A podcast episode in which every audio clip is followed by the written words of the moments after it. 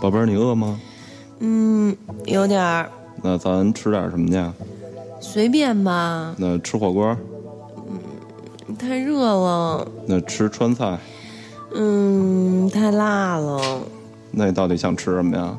都行。哎，是晴了吧唧。老伴儿，中午咱俩吃点什么呀？给你擀点面条。你还是吃包饺子呀？孩子都不回来，你也别瞎忙活了，就点面片吃得了。好嘞，那你买菜去吧。哎，爱是怄一辈子。想问天你在哪里？欢迎收听《糖蒜夜话》。我想问问我自己。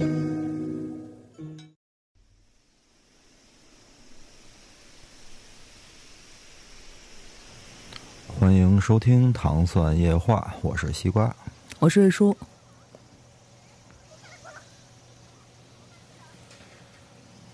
今天我们非常荣幸啊，请到一位我们的老朋友，嗯，也是糖蒜的老朋友了，王海涛。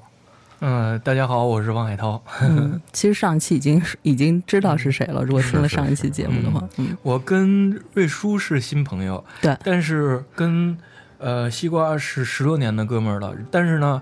我跟瑞叔的老公也是十多年的哥们儿，跟迪梦，呃，其实我跟糖蒜有很深的渊源，嗯，因为在糖蒜还没成立之前，我跟迪梦就认识了，哦，然后成立了之后，呃，其实那个时候我一直跟糖蒜的这些人在一起，包括我们一起去郊游，我到现在还有当时的照片，胡吃海塞一块儿，对，然后，嗯，那些年因为。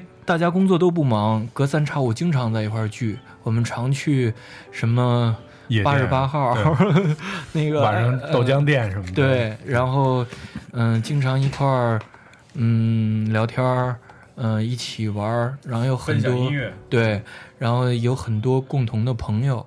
然后后来中间有很长一段时间，因为大家工作都忙起来了，就是联络的就少了。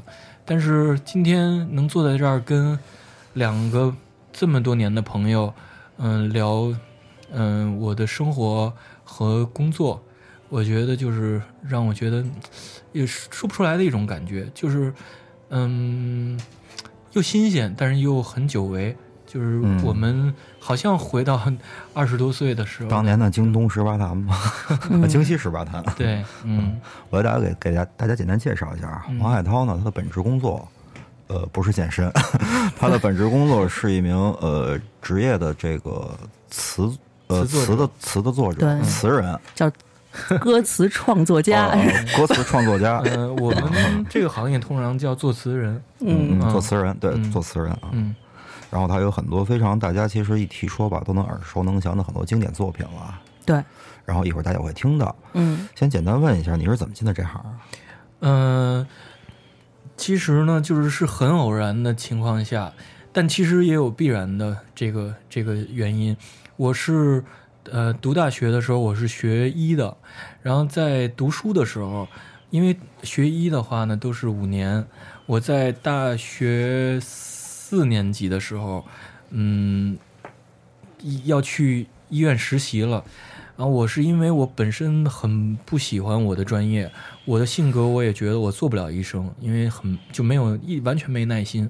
在大学实习的时候，我去了宣武中医院实习，实习的中间呢，有段时间我就觉得这样的生活对我来说，医院的环境很压抑，然后嗯，我的专业课又特别差。那你当时为什么选择就是读这个专业？其实我是想学中中文的，可是我的第一志愿没考上，就是落到第二个志愿了。那么，呃，这个还没有结束实习的时候，我就去了，嗯，唱片公司做兼职。嗯，当时那家唱片公司叫正大唱正大音乐，嗯，就是也算打工那种性质的。那会儿你大学毕业了吗？没毕业。我你想，我们是大五才毕业嘛，我那是大四的时候。然后，嗯，当时机缘巧合，我认识当时在正大唱片，呃，做经经纪人的尹清。然后尹清当时想找一个企划助理，然后我就很偶然的情况下，我就拨电话到正大，我就直接因为因为年纪小，我现在回想起来，如果现在让我，我可能也没这个勇气了。但是直接打到尹清的部门，跟尹清说说，我是看到当时有一份报纸叫《音乐生活报》，我说我看到这个，嗯、你们有这么一个职务要招人，嗯，我觉得我可以做。尹清说：“那你来吧，你你你来，我们见个面。”去了之后，当时我记得很清楚，在呃小城巷。去了之后呢，我就见到尹清了。我说我很喜欢音乐，我也觉得我好像可以做这样的工作。嗯，他就说：“那行，那你你你试试看吧。”就这样，就开始了我的第一个算正式半正式的工作。嗯但是其实在这之前，在进这个唱片之前，我所以我说巧合就在这儿。当时我在大学课堂上，我还记得是生物化学课上，我自己就喜欢写歌词，嗯当时就写了呃一首歌，那给到了当时的呃音乐制作人叫郭亮，嗯，投过稿那种，对，我就给了郭亮，当时特别喜欢他。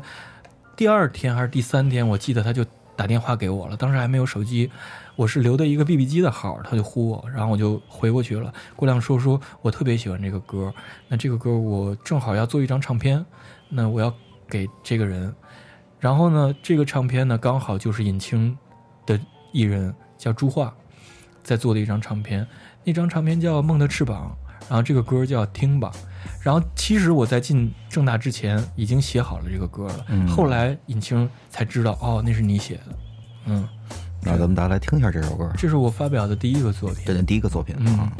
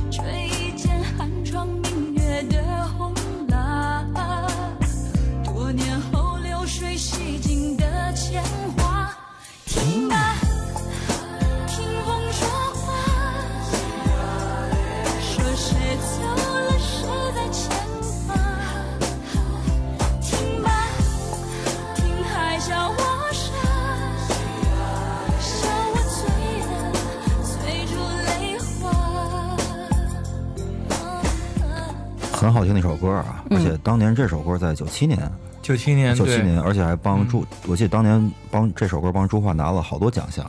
嗯，是这个歌是九七年的年中呃录好，然后年底发行了这张唱片，呃哦对年呃十月份左右，我记得天儿还稍微有点热，然后这个歌呢，嗯，到现在回过头来看，我觉得。呃，因为那个时候年纪小，然后没有任何的顾忌，嗯，在创作的格式上也没有那么多关于商业上的考虑，所以他写的就比较自由。那郭亮后来跟我说，说他之所以这么喜欢这个歌，呃，这个词是因为它不太像传统意义上的流行歌的歌词，它有一些。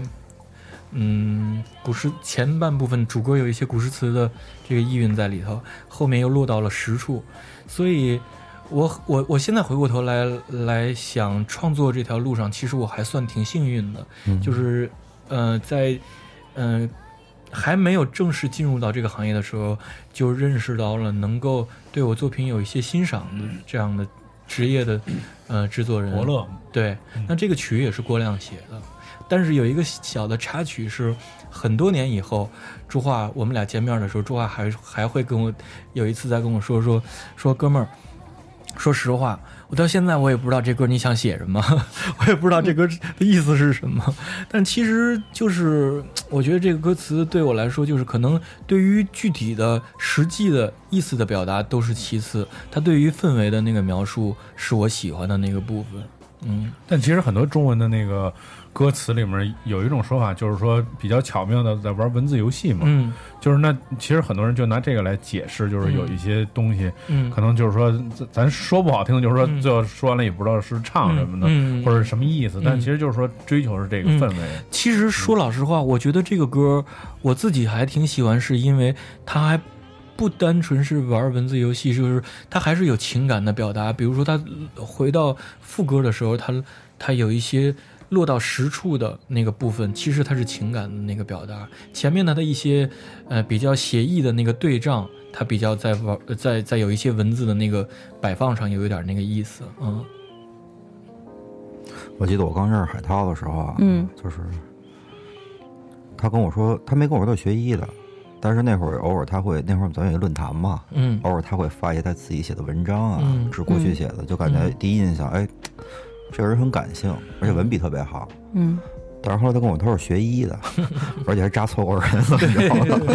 就是扎针灸扎错对，对就是完就是完全没想到啊。嗯就刚才说的刚才这首歌，嗯呃，听吧啊，嗯当年等于是你出道第一部作品就获奖，嗯，这个歌，呃，对，算我是第一首正式发表的作品。嗯，就踏入这个这个音乐圈，然后写作词这方面对的，，其实写的时候还没进入到这行业，嗯还在我刚才说就是在大学的课堂上写的。嗯嗯，然后九八年嗯，就进入了换工作了，换地儿了也是。对我当时就呃毕了业之后就去了唱片公司，当时有一家唱片公司叫新工厂。嗯嗯、去了那家公司厂呃那个那个工作做企划的工作，后来又去了 Sony，然后嗯、呃再到后来就呃离开了唱片公司，就职业的做了创作的工作，就就是独立创作呗。对，就就基本上就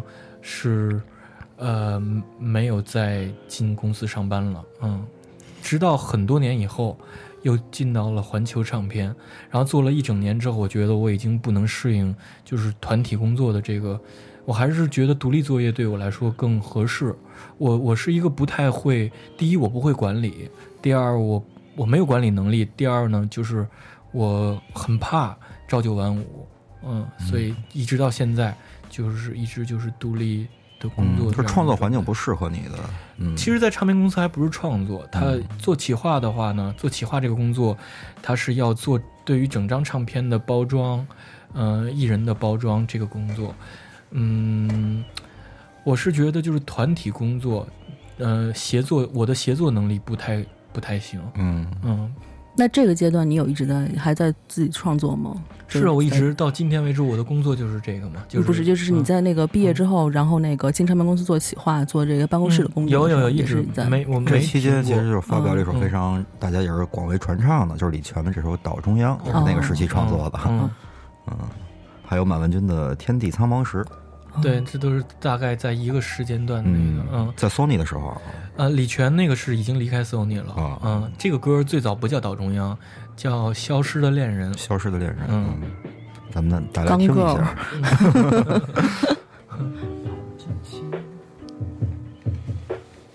心里只留暗涌，脸上风雨浪静，在我的琴声里，爱声音让我犹豫不定。躺在你怀里，才不冷清。世界这么安静，像脸上的表情，在我的琴声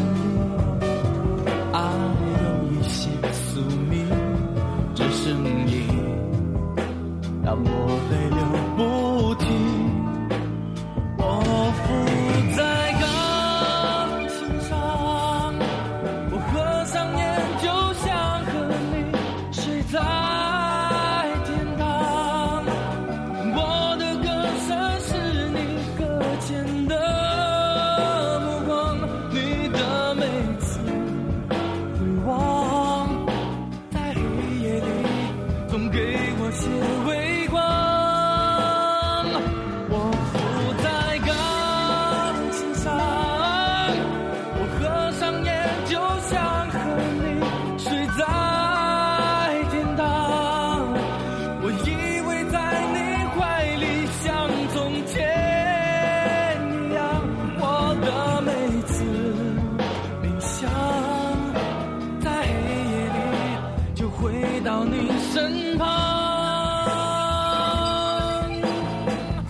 大家都知道啊，一首好的歌词其实出来并不是那么容易。嗯，但是之前有很多其他的作词或作曲人，他们经常会说，有的时候就我最满意那首歌，可能就是一瞬间一个灵感就写出来了。嗯，但真正自己使劲憋吧，反而憋不出来。你是属你的创作状态是属于哪一种？嗯，我是怎么讲？就是肯定是有卡壳的时候，嗯，但是对于我来说，我以前也跟别人说过，说对于一个职业的创作者，你不能完全倚仗灵感，因为呃，如果你完全倚仗那个灵光乍现的那个时刻的话，嗯，你几乎在这个行业没办法生存。嗯但是你要具备一个能力，是在你没有灵感的时候，你通过什么方法能获得灵感？我我我还挺庆幸，就是，嗯、我找到这个方法了。嗯嗯，这个方法就是，我如果在遇到卡壳的时候，我就先给它放下。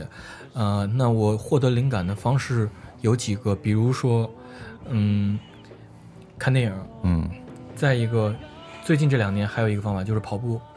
嗯，这个确实嗯就是跑步的时候你会很很嗯精神高度集中的会思考一一些事情，就是这个这种思考就是让你会在比你平时的时候更容易呃集中精力。嗯，我有的时候在跑步的时候，比方说跑个十公里、二十公里，我就会脑子里反复的回回想，就是反复的来想那个这条要写的旋律。那这个旋律里面应该给它一个什么样的歌词的方向，甚至具体到每一句我该要怎么写。有有好几次都是在跑步的过程中获得这样的灵感的。嗯其实我觉得写歌词儿挺难的。对，我觉得就是不管是就是就是词的创歌词的创作，或者是别的艺术形式哈，嗯然后我觉得就是作为这个创作人本身来说，我感觉最重要的是对就是生活的一种感悟力，就是嗯你看一个东西，嗯就有些人可能谈了一百次恋爱，嗯也没弄明白怎么回事儿，但是有的人可能谈个两三次、嗯一两次就知道，就有好多感悟，就有好多体会。我觉得这个感悟力是很重要的。我觉得嗯嗯，这个确实，呃，嗯，我很赞同这一点，就是一个是感悟力，还有一个是独特的视角。嗯就是你同样一件事儿，或者是你要描述同样一种情感，嗯，对于我觉得对于成熟的，甚至是嗯说的更苛刻一点，对于一个好的作者嗯来说，你一定要有一个独特的视角。嗯比方说写同一个题材，嗯，你你的你既要树立个人鲜明的风格，但你树立个人鲜明的风格的同时，你不能不考虑唱歌的那个人那个载体，因为毕竟是通过他的嘴来唱，你要让听歌的人相信那个是他表达的他的方式。嗯可是这个他的方式里面，在在他他的演唱的方式又融合了你写作的风格，这个是很重要的。就是你说白了，就是你看待一件事情的时候，你是不是有与众不同的视角？那这个与众不同的视角又是存在在大众的共性里的。就说白了，就是共性里嗯找到个性。嗯共性里找到个性是，我觉得是一个，嗯嗯，很高段位的这个标准。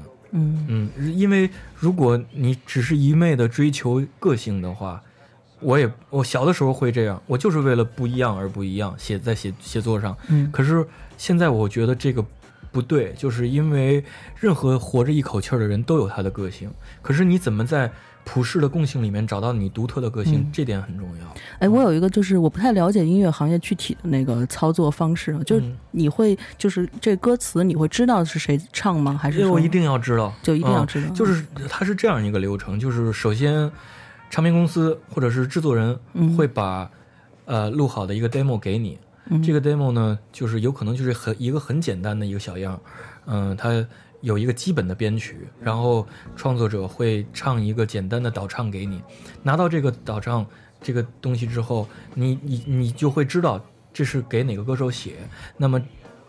创呃制作人会告诉你一个大致的方向，嗯。说我这张唱片整体的方向是什么，那么呃这首歌我大概想要要的东西是什么，可是最终要写什么题材还是我来定，嗯，就是我不知道别的创作者，我是这样的，嗯嗯，但是那你会呃，就说，比如说，因为你这个人你可能不认识他，或者说他是一个歌手或一个明星，或者也许你跟他有私交或者没有私交，就是你嗯怎么就是。因为你其实没有很了解他，很多时候，明白对吧？嗯嗯，那你怎么在嗯所谓量身给他来定做这个？嗯嗯，这个就是我觉得这就是天赋，就是我我我我觉得创作者成熟的就或者是牛逼的创作者，嗯。他就是需要有这个天赋，是在你不认识这个歌手的前提下。那你会做一些案头工作，那这个工作在做完这个案头工作之后，你就能很准确的哦。写出来，啊、他的个性，那又嗯。不失你的风格。我觉得这个东西很微妙，我我说不清楚。其实就是你去捕捉一个歌手他的特点，比如说最基本的，嗯。去你可能不认识这个歌手，嗯。但是听他过去的作品，他的是唱歌的方式，嗯。他的音色特质，嗯。对。根据这个打造，然后可能再近近距离接触了解他的性格呀，对。或其他一些，对，嗯。没错。所以其实对于我来说，好的歌词要符合三个标准。第一，嗯、这歌词，嗯、要像这个旋律，歌词的气质要像这个旋律的气质。嗯。嗯、第二，嗯、这个歌词唱起来不能倒韵，所谓倒韵就是不能拗口。哦嗯，第三个就是这歌词的气质要符合歌手的气质。嗯啊、那再苛刻一点，再加一个，就是在符合了这些前提下，你这歌词又有你作者个人的鲜明的特点和风格，嗯，嗯这就是一个对我来说好歌词的标准，嗯嗯其实海涛有时候啊，他会把一些就是还没出炉的作品，一些歌词发在朋友圈啊，嗯或先给朋友看看什么的。嗯我看过几个，包括之前的，包括他已发行的作品的一些歌词，在网上也可以找到。其实我建议很多朋友去看看他的歌词，就在没有音乐的情况下，嗯没有那个情况下，你去读一下，其实文字也很有意思，嗯，就就是诗歌的感觉，一首。对对对，就是那种。其实嗯呃嗯，在你拿到了一个旋律的时候，这个旋律其实基本上就决定了。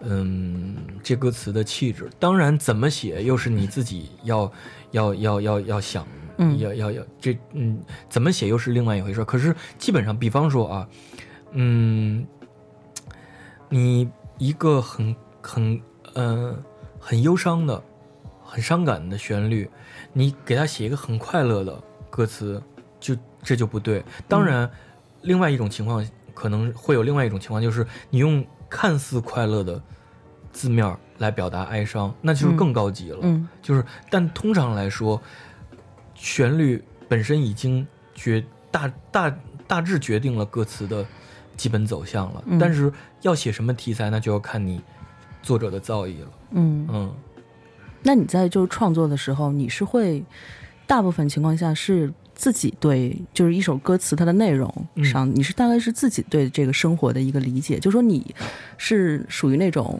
偏想象力型的人，嗯还是说是属于每一首歌都是有一个背后的类似于故事啊，或者是经历？我觉得呃，大部分时候是需要你有想象力的，因为嗯毕竟不是每首歌后面都有一个故事，嗯甚至有的时候是你需要给它赋予一个故事。嗯呃，这个一定是想象力。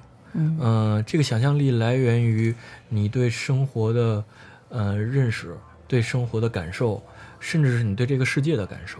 嗯呃，到现在，我、尤其这几年年纪慢慢大了之后，我甚至觉得歌词也会体现作者的嗯观念。嗯、我我说的观念也许是价值观，甚至人生观。嗯嗯一些理念融融入到歌词中。对，所以我前两天还在朋友圈里说，我说，嗯，以前小的时候，我不觉得我的歌词有使命感，那这些年我是慢慢觉得它是有的，因为确实有的时候我遇到过一些情况，就是，呃，微博上会有人私信给我，告诉我说我，嗯。生活遇到了很大的难题，走走不出去。可是我无意间听到了你的那首歌，嗯它确实帮我度过了一些难关。所以在我看到这些短信的时候，我就会觉，慢慢慢慢，我会觉得，歌词虽然它是一个，嗯、流行流行性的作品，但是它还是有它的积极的意义。嗯嗯，包括，嗯，它有时候超乎了我的想象，就是那个一对对别人的听歌的人的对对超乎了我的想象。嗯嗯嗯所以我现在嗯这些年都尽量写一些嗯比较正面的歌词，但不是说要假我我很讨厌假踏空的歌词。我所我所说的正面是指，哪怕你写一个很伤感的歌词，它里面嗯核心的嗯、内容上，它还是透着人不要失望于这呃这个世界。嗯，嗯，每这跟你健身有关吗？有关系，当然对，绝对有关系，嗯有关。嗯，还有一方面是跟健身有关，再一方面，我觉得，呃，人活到了快要到四十岁的时候，嗯你嗯，还是要给这个世界带来一些呃正面的讯息，嗯，尤其是对于创作者来说。嗯、你的作品有的时候确实它出来了，它就摆在那儿，它很长很长一段时间，也许会被别人听到。嗯。那这个作品它被别人听到的时候，我还是希望它给别人有一些抚慰的意义。嗯。这个抚慰是对我来说是很重要的。嗯，嗯。对，我觉得就是小的时候就恨不得就觉得自己这个还不够惨，嗯。还不够悲，嗯。你知道吗？写写文章的时候会有这种感觉，就是使劲的想要嗯表达自己对，比如说这个世界上的一些不满对悲伤或者不满什么的。但是我觉得慢慢长大，确实是。就慢慢的会发现一些更美好的东西，看得开了嘛对，嗯嗯，人心宽了。看得开了还行。其实海涛从业啊，作为一个作词人，从业有十几年，快二十年了，小二十年了吧？快了，呃，我九七年开始写嘛，马上嗯十几年了，今年今年一五年了嘛，十嗯十十十七八年了已经。嗯我相信在这个历程中也有一些，比如说挫折呀，嗯或者甚至有一些作品可能是对你就有很大影响的一些作品。嗯比方说下面这一首，嗯这首歌我相信大家都很熟悉啊。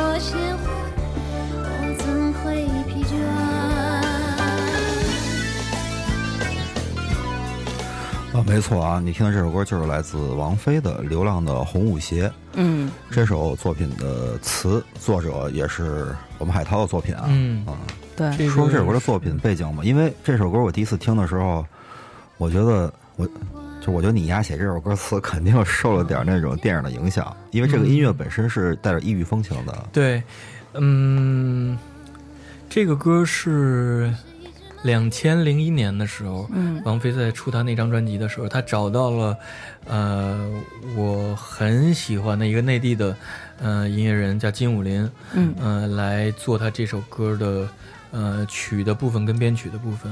当时武林把呃小样给我的时候，其实基本上编曲的架构就已经是这样了。当时听的时候，我就觉得他嗯跟很多大市面上大部分的流行作品完全不一样，它有，呃，就像刚才西瓜说的，它有很很强烈的异国的那个色彩，嗯、在我当时听到的时候是，我觉得首先它有圆舞曲的这个这个这个因子在里头。那当时写的时候呢，武林就跟我说说说我什么题材都不限制你，嗯，你就随便你想写什么写什么。他给了我很多创作的空间。然后写的时候，我就脑子里一直在想，就是如果这个歌这么圆舞曲，那这个唱歌的人应该在里面是什么样的？他他就有让我觉得，就他有一些就是流浪气质。可是当时最后这个歌写完了之后的名字只是叫《红舞鞋》，然后我写完了，我发给武林的时候，他就说说我还是觉得这个歌前面应该有一个前缀的修饰，你再想一想。后来我就写了流浪，加了一个流浪的红舞鞋。嗯，那呃。大概是三天以后吧。当时这这首歌的录唱是在香港，那制作人是梁翘柏。那嗯，翘柏老师当时三天以后，我记得好像是晚上七点多、七八点钟的时候，嗯，就我收我我我电话收到一个陌生的号码，是呃香港的号码，前面八五二对，然后我就接起来，他的普通话当时还不像现在。嗯，听到的这样，普通话非常不好。他就说说我们，他说了连续两遍，他说我们通过了，正在录音室录的差不多了。我他就说这句话，我就反复听，我没听懂。然后这个时候就有一个女的抢过来电话说说，他就告诉你我们过了，就是一个北京大妞，对，我们过了那个录的差不多了。嗯，他就他给你打电话就跟你说个谢谢。嗯，我说哦，我我知道了，然后那时候反应过来是他，嗯，我我我在想应该是他，因为首先在香港也没有这么纯正的口音，对，后来这歌就嗯就就就这么着就出来了。那其实从写的时候，我就我也觉得就是这歌是目前为止我我自己写的最自由的一首歌，没有任何限制，而且这歌没有没有改动任何一个字，嗯，所以在。这件事上，我特别感谢金武林、梁翘柏跟王菲，因为他们三个都是首先他们很信任作者，其次是他们嗯给了作者无限的空间，他嗯他们就是还是觉得说应该把创作的呃。决定权交给作者，一种尊重。嗯，对。而且我听这歌的感觉，我觉得就是换谁都不行，就唱啊。嗯嗯，好像只能是王菲来唱。我我我后来也想过，好像是嗯，对吧？嗯，然后这歌出来以后，我当时唱片还没发，我听到成品的时候，我也挺喜欢，因为确实它很独特。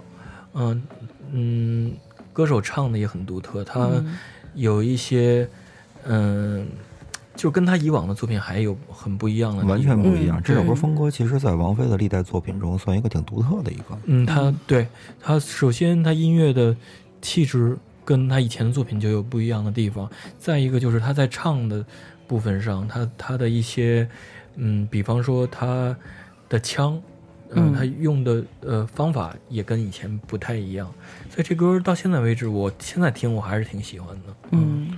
哎，那你就我我问你一个问题啊，其实这么多年我就一直想问你问题，就是说对于这种创作来讲，你是更喜欢碰到一个，就是你觉着，就是不管是作曲还是他演唱，嗯，对，你觉得就太符合你想要的东西了，还是说，就是你碰到这种就比如挺不一样的东西，嗯，你觉得哪种你更兴奋？嗯嗯，我觉得两种不一样，就是。比方说，我很喜欢的歌手，嗯，他在唱我的作品的时候，我一定是，呃，希望听到我喜欢的他的原因的那个部分，嗯，就是，嗯，再有呢，就是通常这样的歌手，他有十足的创造力，嗯，他的那个创造力又能让，呃，又满足了作者喜欢他的那个部分，然后又给了作者，呃，没有想到的那个。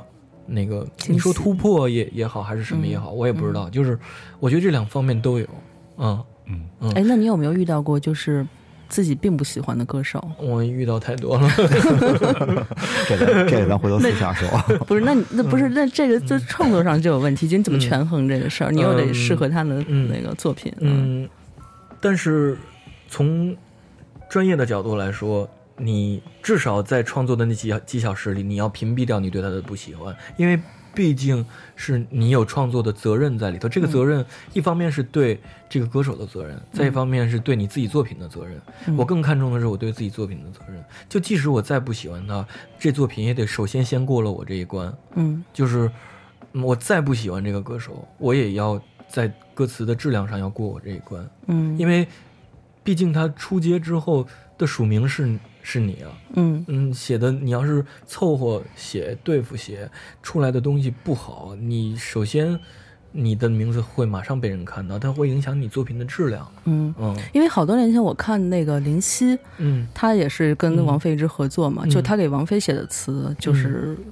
反正我们都大家都很喜欢，嗯但他也给 Twins 写过歌，对吧？嗯就是他也会写那种特别炸乎的，跟小、嗯小女孩儿可似的。是他也未见得他不喜欢 Twins。嗯嗯，我是觉得，嗯，可能对于听众来说，他会有一个他主观的一个区分，觉得，嗯、你写这个人，嗯、那么貌似这个人是很很有气质的歌手，你你你一定喜欢他。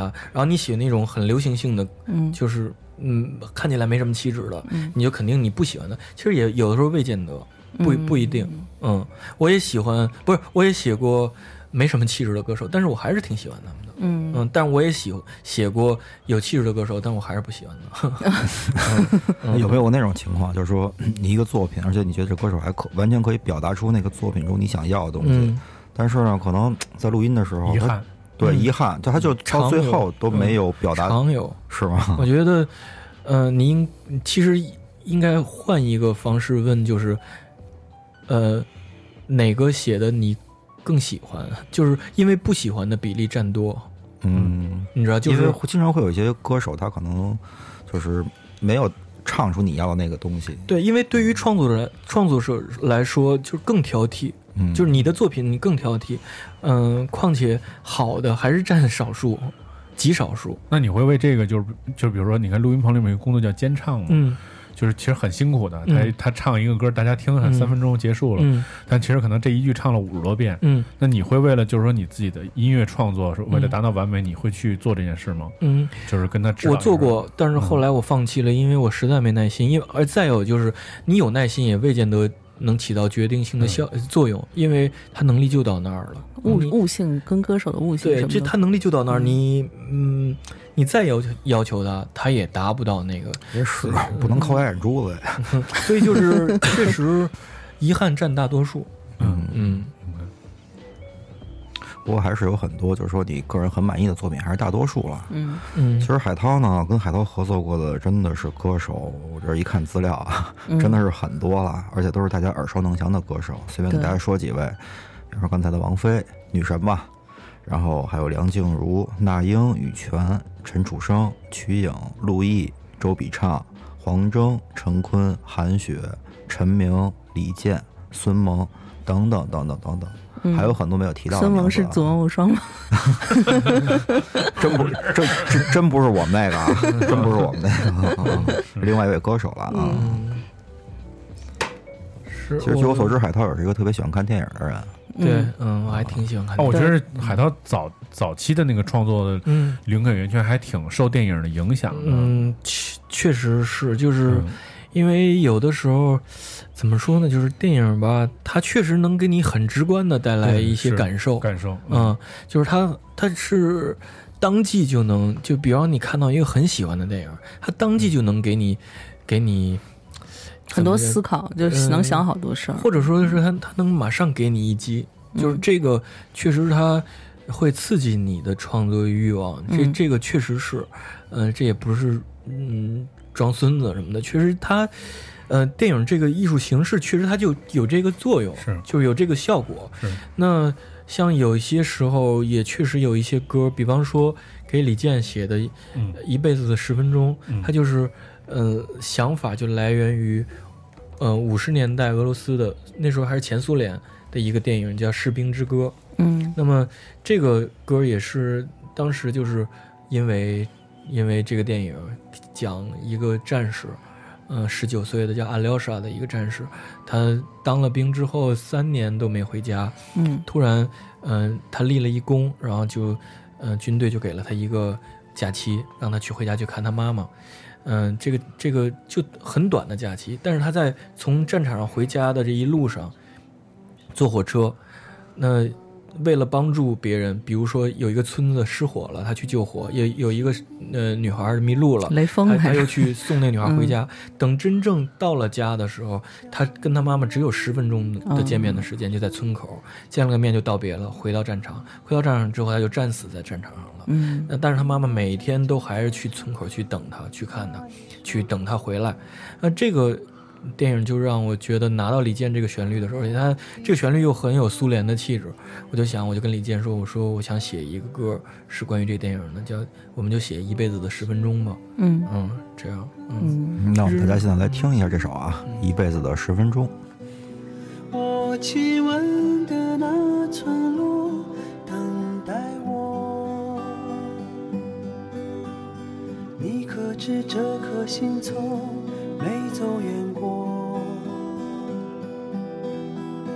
拥抱那一刻，答应我，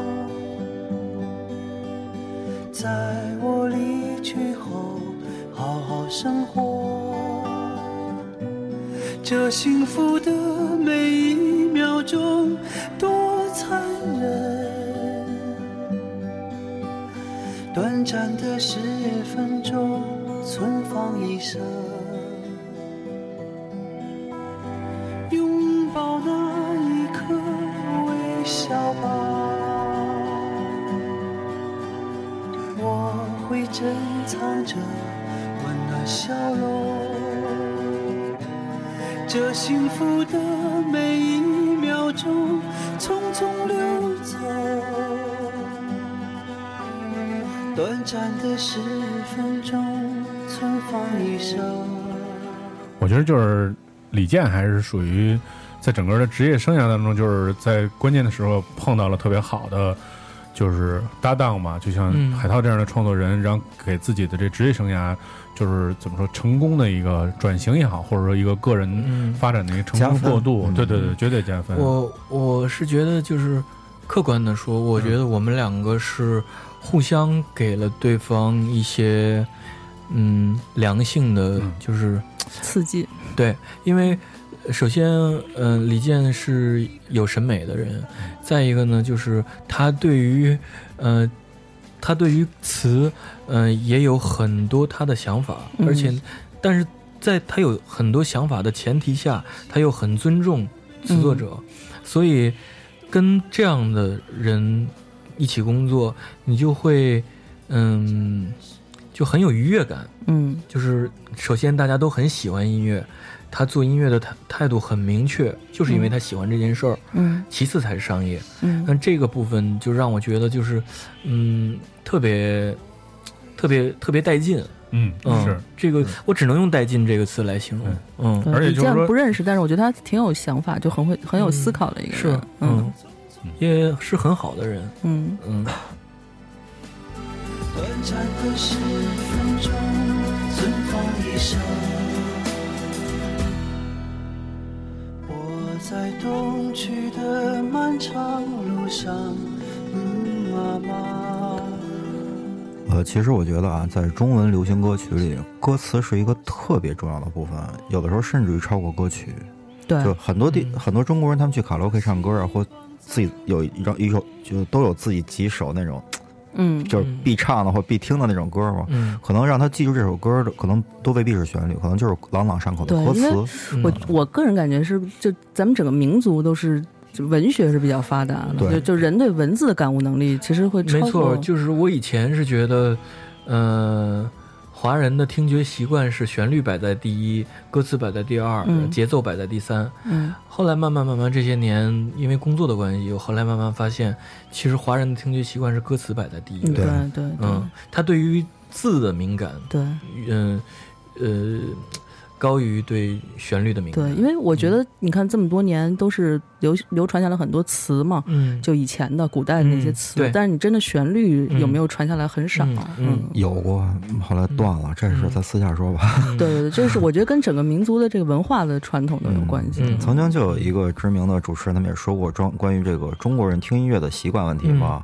节奏就是干脆就抛抛弃掉嗯 我觉得这了。对于节奏的不够敏感，这是人种的问题。对对对，啊嗯，咱非不是非洲人，嗯，人几根棍儿都能跳舞，对吧？对？对，拍个拍个鼓什么的，嗯。我觉得这也是中国特有特色吧。所以其实中文的歌词我觉得很难写。首先，第一是本身中文自己的博大精深，嗯。你可以有白话文的写法，嗯也有比方说像台湾比较知名词人方方文山，嗯他的那种有点古意的那种的所谓的嗯古，虽然他词儿我不太喜欢啊，是这意思啊，就那种也也有那种的，然后也有海涛这种，就是一种很就他的那种表达方式的那种词的写法。嗯其实我觉得写歌词挺难的，就是有一个韵脚的问题嘛。第一，嗯还还得让歌手唱着流畅说。说实话啊，嗯就是很多人都说歌词的难度在于呃押韵，但是其实。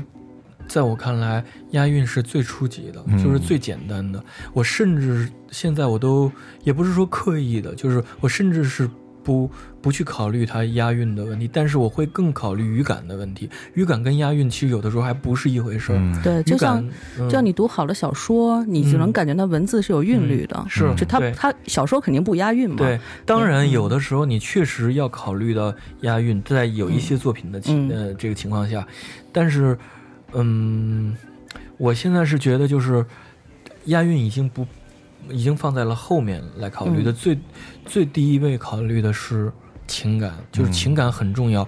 我自己最不喜欢的歌词是为了押韵去拼韵脚，然后忽略了情感的表达，这我觉得这是海涛歌词的一个特大特点，就是因为我光看他歌词儿的时候啊，我觉得是一个类似于短诗或文章，就类似于这种的。嗯但是我知道他是首歌词儿以后，我就怎么也想不到，如果我是一歌手，该怎么唱这个歌词儿。嗯因为念起来是很顺，但可能不一定有韵脚是对的。嗯但真正到歌里的时候是可以对得上的。嗯，因为这特奇妙。对，因为其实，呃，一一个一个旋律，它可能写出上千种歌词，嗯但是上千种歌词里面呢，就是它韵有有有不一样，就是它的韵一定不一样，这跟你的用字跟跟每个作者的用字习惯有关系嘛。嗯我是觉得就是情感的表达是绝对是第一位的。嗯，嗯哎，那个我听有一个说法，就是说中文是特别，因为它是单音节嘛，嗯，是特是最难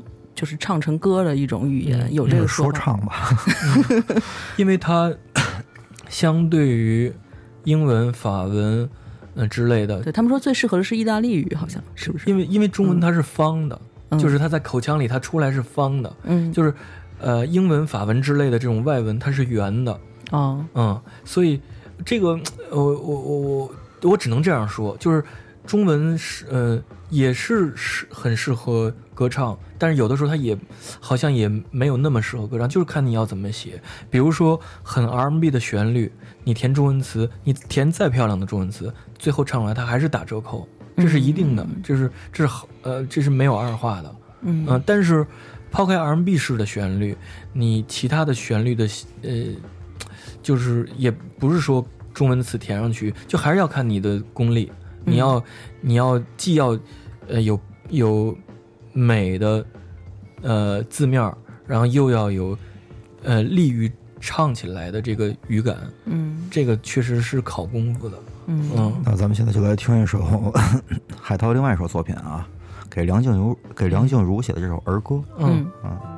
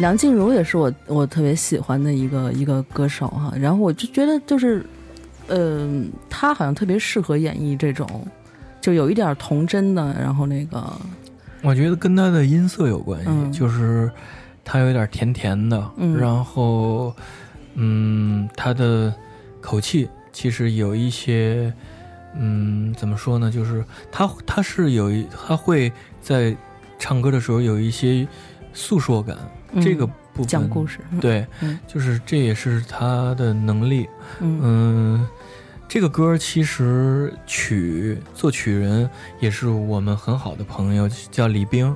哦嗯，他给王菲写过《当时的月亮》。哦，嗯，然后他是城堡乐队是吗？是李冰？不不是吧？是是吗？城堡乐哦队嗯然后他的他的姥姥是我们伟大的作家冰心奶奶。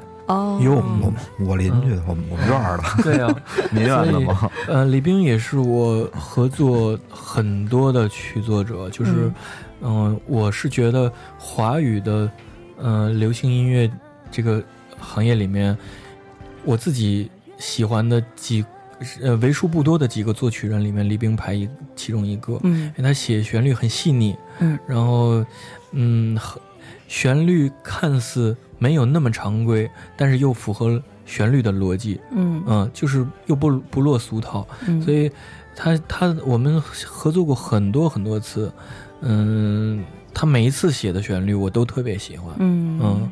就是好的旋律也会激发作呃词作者嗯能写出更好的歌词，嗯激发出创创作者创造能力、创作欲望，嗯。嗯但是海涛的歌词都是得细细的听，我觉得就现在哈，就嗯大部分的网络歌曲都特直给，是，嗯，所以有的时候唱片公司跟我提要求说，我们要写一个什么什么什么样的，嗯，对对，他不会这样说，他就是打烟离。嗯，他说有，我记得有一次有一个人跟我说，给我打电话，唱片公司的说，嗯嗯，海涛哥，我们想要一个歌词是写的比较狗血的。我说，嗯，类似呢。我说你给你要给我一个题材，让我知道什么是狗血的题材。他说我们想写一个歌词是讲第三者的，然后第三者在这个歌词里面能体现到是。在这歌词里面，你你写出来那个画面是他最后能挨打的。我说这个我好像写不出来，是因为，呃，如果你写一个伤感的歌，嗯，这个挨打的画面其实有点冲突。就是我说我拿捏不好，他说这么说吧，我刚才说的有点绕，我们就是想要一出来就能让别人。呃，抓住别人眼球的歌词，后来我大概就能理解，就是他的写他的他的目的。后来我说，可能这个我我我不太能做得到。那他应该请个二人转的 作词的人，是不是？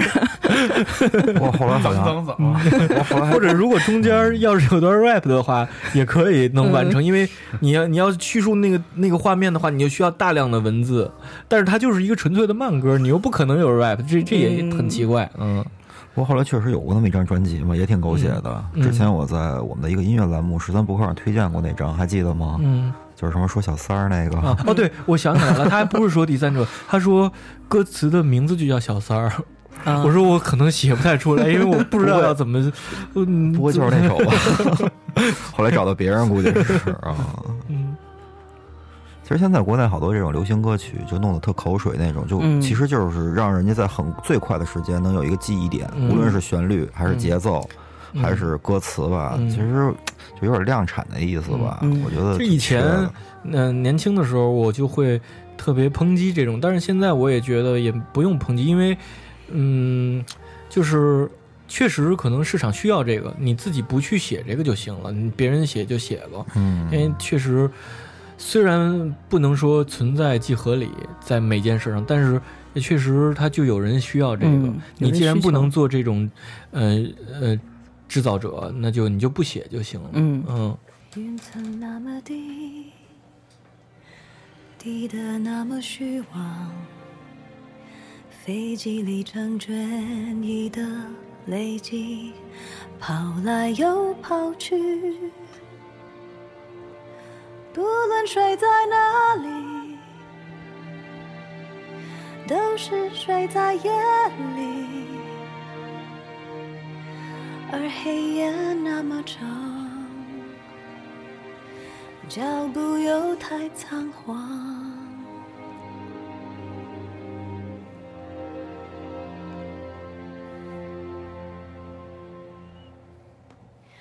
时间它像个谜。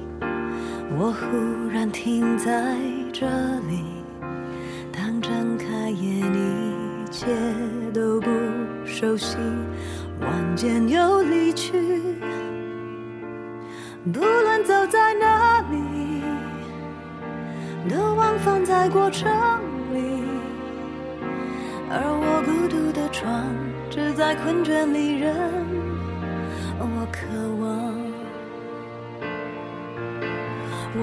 惜过的爱和相遇，有些跟我不知道大家听没听出来这首歌是哪姐姐唱的啊？嗯我想问下海涛，当你知道能跟她合作的时候，你激动吗？呃，这这次的合作是我们第二、第三次合作，啊，第三次了。对，第一次合作是他给电影就是《杜拉拉》那个电影，呃，我帮他写那个主题曲。然后第二次合作是他在《宝贝》那张专辑里面，我们帮他写了两首。那这这次呢是去年他在筹备这张专辑的时候，然后他就跟我说，他说我有一首旋律是伦永亮老师写的旋律，我想让你帮我写那个歌词，因为他很喜欢我上次帮他在专辑里面写的两首歌。后来，那这个歌手就叫莫文蔚吧，大家也能听得出来。然后，嗯、莫文蔚就跟我说说他想要的一个方向就是，嗯，他去年他的爸爸突然就毫无预警的呃去世了，他想写一个关于来不及的歌词。然后他说他入行已经二十年了，嗯、几乎这二十年都是飞来飞去，他他想，嗯、踏踏实实的站在地上生活了。后来拿到这个旋律，我听了之后就觉得，首先这旋律很有电影的感觉，它有一点好莱坞气势。然后后来我就在想，关于来不及跟嗯、飞来飞去，我要写什么？后来我就想，那我就写一个时间里的飞人吧。那这歌就叫《时间里的飞人》，就是在讲，嗯，我们应该尽量的在你觉得来不及的时候，在这之前要做你认为该做的事情，比如说给亲人一个好好的拥抱，然后不要在嗯、来不及说告别的时候，这个人就没有了。嗯，我最喜欢的就去年写的所有歌词里面，我自己最喜欢这一首，它里面。嗯，有太多是我自己的感受了，因为去年我也失去了亲人。嗯，我觉得就是就像这歌最后一段说说，人生那么急，嗯，像孩子在爬楼梯，嗯，转眼呃，转眼就大人的语气倔强的离开你。嗯，确实有的时候是这样。嗯。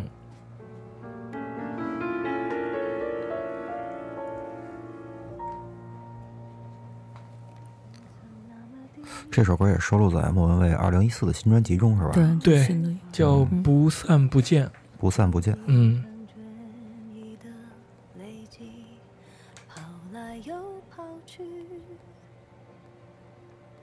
不论睡在哪，呃，今天时间也不早了，也感谢海涛来我们糖蒜，第一次来糖蒜录音吧？，对我，首先我是我们之间有革命情感，因为是嗯十多年的朋友，而且我是基本上我是看着糖蒜一点一点壮大起来，然后被很多嗯、各个年龄段的嗯、听众喜欢，所以我是第一我是为糖蒜嗯、就是他成长到今天感到由衷的高兴。再一个就是我也觉得嗯、好像时间也确实到了，我该上这节目，因为因为确实就是早就想请你。对，确实我是觉得就是，嗯、有这样一个平台来聊聊生活，来聊聊工作，嗯、包括来聊聊运动，就是嗯。确实，嗯、好像这个频率是对的，就是我我跟这包括嗯、主持人还有嗯听众，我觉得那个频率好像是对的，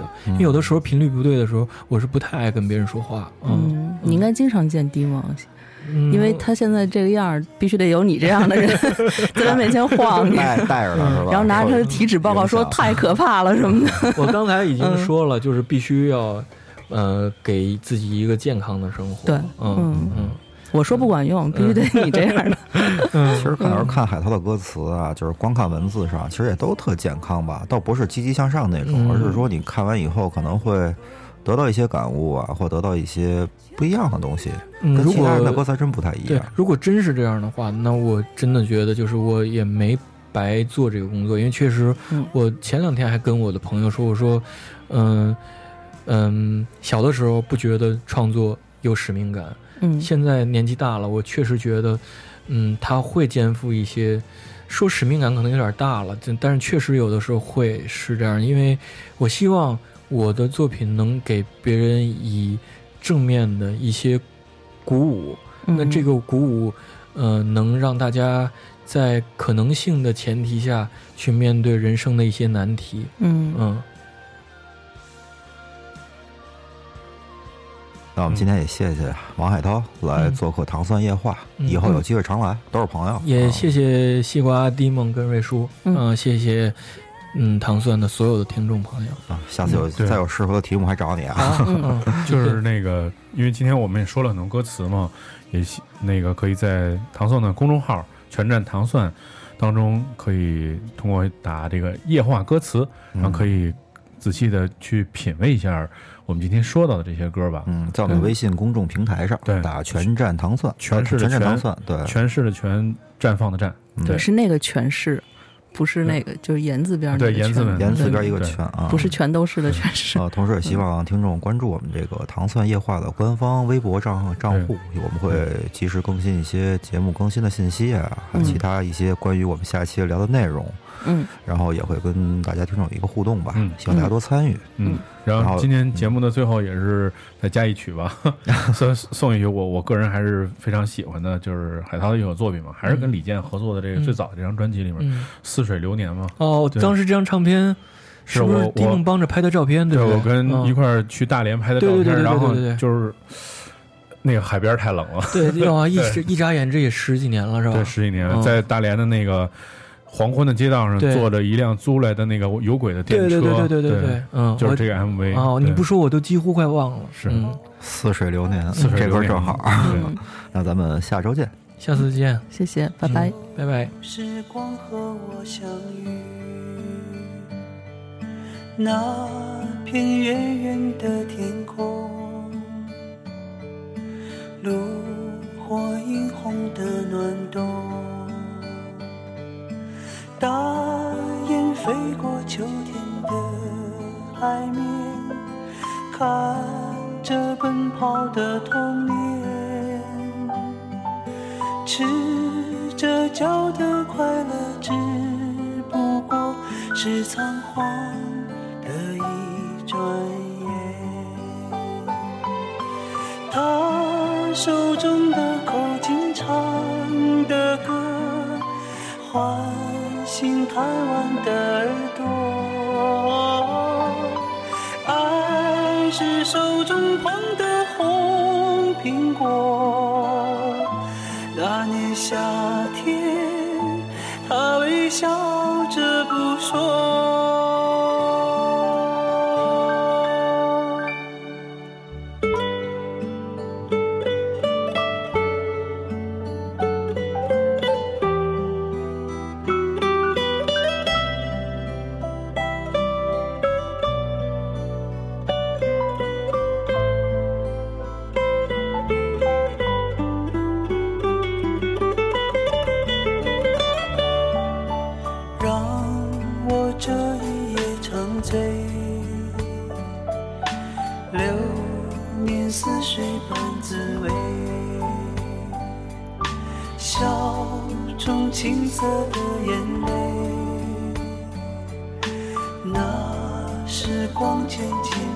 change.